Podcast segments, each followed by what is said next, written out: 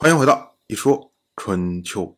鲁国第二十任国君鲁黑公进入在位执政第十三年，本年的秋天七月，鲁黑公从伐秦回到了鲁国。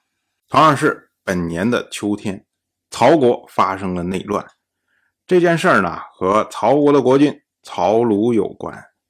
我们之前讲，曹鲁他参加了晋国所组织的伐秦之战，而他离开的时候啊，当时他有太子在国内，可是呢，估计这位太子啊年纪还小，还不能掌权，所以呢，真正在曹国负责守国的是曹庐的两个庶子，一个呢叫做曹复除，一个呢。叫做曹新石，可是没想到啊，曹庐这么一去啊，在军中去世啊，就没有再回曹国。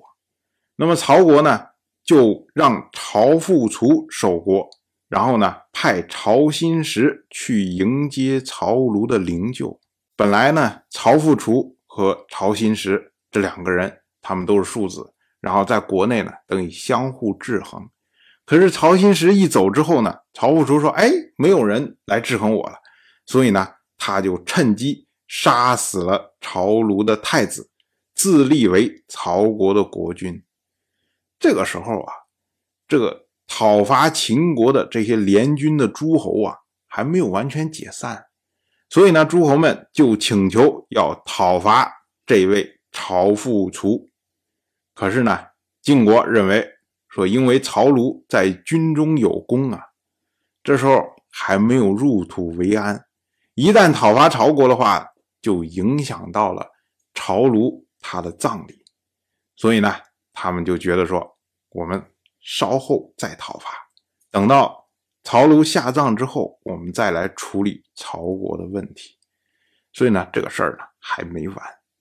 到了本年的冬天，曹国的国君。曹庐下葬，那么曹人为他定谥号为宣，后世呢则称曹庐为曹宣公。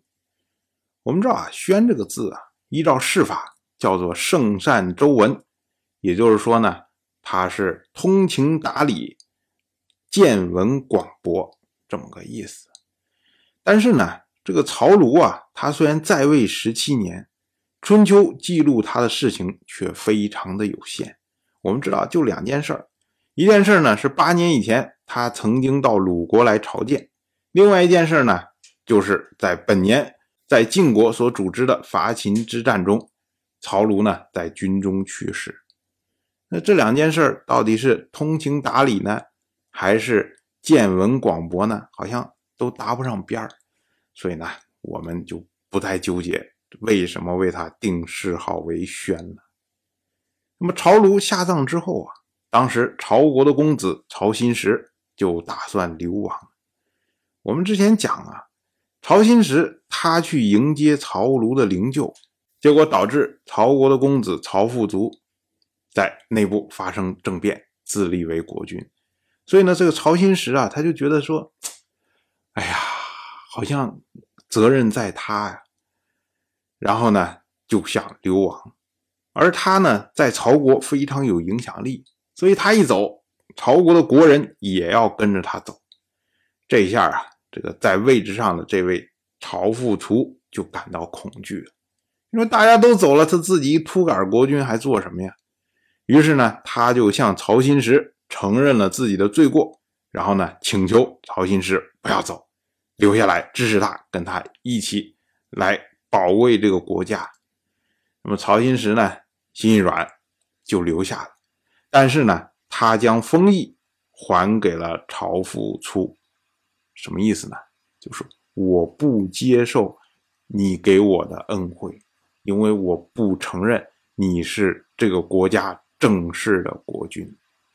我留下只是为了曹国的民众而已。所以这一个举动啊，就表现出来好几层的意思。当然，我就这么一说，您就那么一听。感谢您的耐心陪伴。如果您对《一说春秋》这个节目感兴趣的话，请在微信中搜索公众号“一说春秋”，关注我，您不仅能得到《一说春秋》文字版的推送，还可以直接和我互动交流。我在那里等待您的真知灼见。